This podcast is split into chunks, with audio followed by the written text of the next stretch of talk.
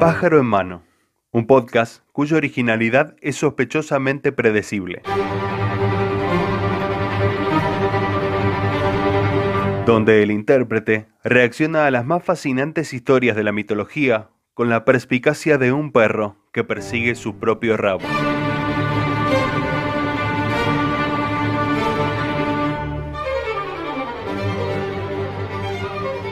Damas y caballeros, sean bienvenidos a este séptimo episodio de este humilde podcast que hemos denominado Pájaro en Mano.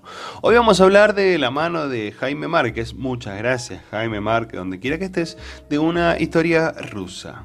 Existe una leyenda rusa que cuenta que en las proximidades de los Urales había un pequeño pueblo y en él una pequeña casa en la que vivía un matrimonio con su hijo llamado Grisha. Antes de continuar, quiero que sepan que para un hispanohablante es difícil nombrar muchas de las cosas que leo. Eh, sobre todo porque no las he visto antes. Pese a que el muchacho había acompañado a sus padres en diversos viajes, aseguraba que ningún lugar se podía comparar en cuanto a belleza con su poblado y sus alrededores colmado de maravillas naturales. Ni las grandes estructuras, ni la magnificencia del río Moskva a su paso por Moscú, o los suntuosos palacios del zar hacían sombra a la tierra que habitaba Grisha. Nada, hasta que conoció y se enamoró perdidamente de Natalija. Como todo hombre, se le olvida todo lo que dijo cuando conoció a una hermosa mujer. Los dos enamorados pasaban largas tardes planeando sobre su futuro en común y sobre la posibilidad de tener hijos algún día. A veces tomaban miskav y bebían kumi o simplemente se tomaban de la mano y se miraban mutuamente durante horas.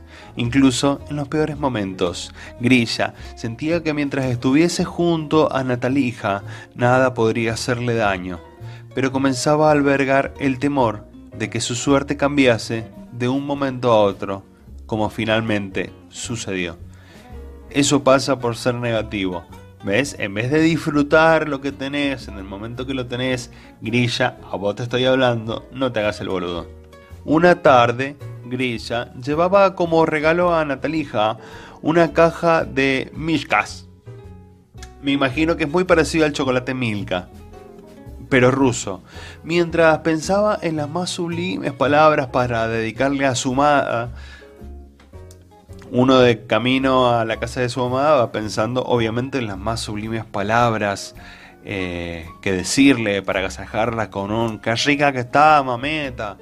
O che, ya no es hora de que me lo vaya entregando, mamita.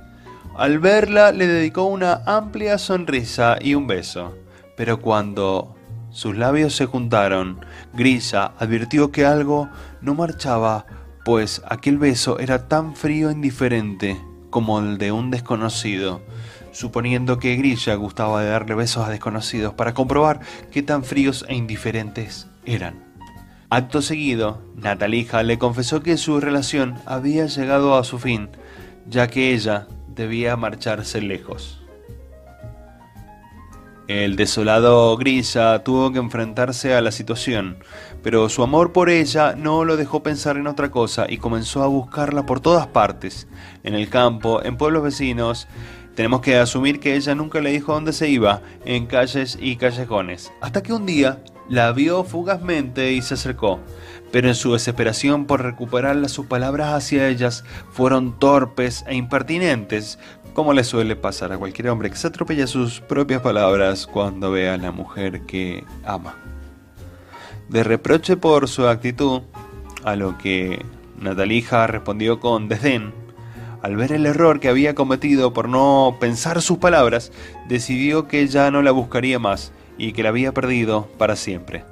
Bueno, no es muy común saber de un hombre que acepte que ha perdido a la mujer que ama para siempre.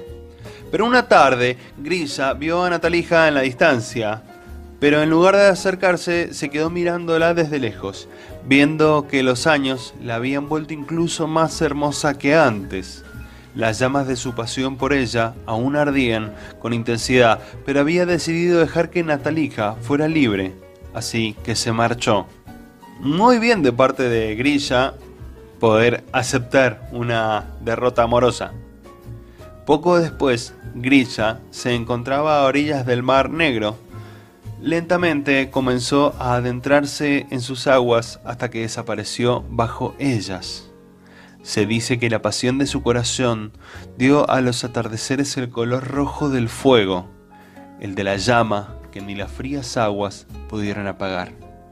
Natalija nunca supo que el color carmesí de los atardeceres nació del recuerdo de su joven amor. Espero que hayan disfrutado esta trágica historia de amor, tanto como yo, y que tengan suficientes pañuelos para limpiarse las lágrimas por lo que le pasó a Grilla, quien pese a nunca haber dejado de amar a Natalija, supo darle su espacio y libertad sin abrumarla con los espantosos discursos de volver, voy a cambiar, ¿qué es lo que te hice?